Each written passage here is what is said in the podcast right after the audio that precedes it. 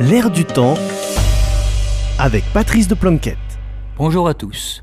À Rome, le synode mondial commence. Jusqu'au 29 octobre, 464 personnes du monde entier, parmi lesquelles 82 femmes, réfléchissent autour du pape. Ce synode n'est pas un concile.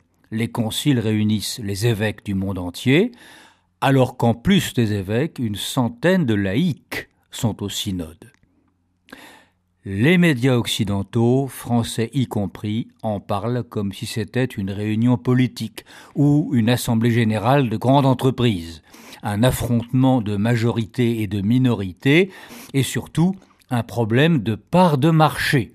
Vous avez entendu des présentateurs et présentatrices de radio répéter que, je cite, le nombre des catholiques diminue, sans préciser que c'est vrai en Europe, mais faux dans le reste du monde. Et le synode, c'est autre chose qu'une assemblée générale ou un congrès politique. Comme le Concile Vatican II il y a 60 ans, le synode est là pour ressourcer l'Église.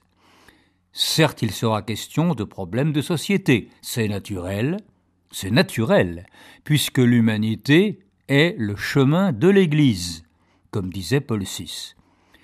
Esquiver les réalités n'est pas une attitude catholique. Mais la démarche synodale est également et surtout surnaturelle. Le moteur du synode doit être l'Esprit Saint. Les membres du synode ont commencé par une retraite spirituelle de trois jours.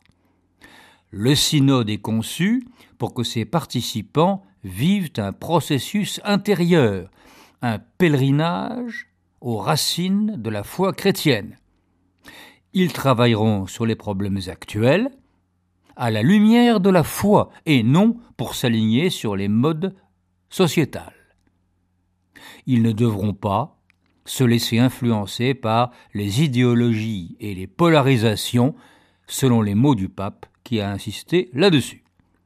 Et il a expliqué, je cite, Être synodal veut dire s'accueillir les uns les autres en ayant conscience que nous avons tous quelque chose à témoigner et à apprendre, en nous mettant ensemble à l'écoute de l'esprit de vérité, en nous mettant ensemble à l'écoute de l'esprit de vérité.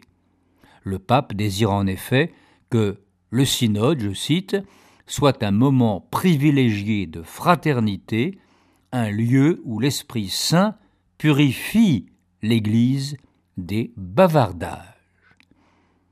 L'unité des chrétiens sera le fruit de l'Esprit Saint, et non pas le fruit autonome de nos efforts, a souligné le pape. Donc, le synode n'est pas un affrontement, c'est une démarche collective de discernement. Discernement et non affrontement, la nuance est forte. Est-elle compréhensible de notre société de polémique et de véhémence, profondément déspiritualisée Et en particulier, est-elle compréhensible de nos grands médias?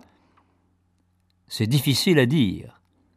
Il ne faudra sans doute pas s'étonner si, pendant les quatre semaines à venir, radios, télévisions et journaux partent à la chasse aux rumeurs romaines et présentent ainsi de fausses nouvelles au public. Attendons donc, attendons que le pape, comme c'est son rôle, tire finalement les conclusions du synode. À la semaine prochaine.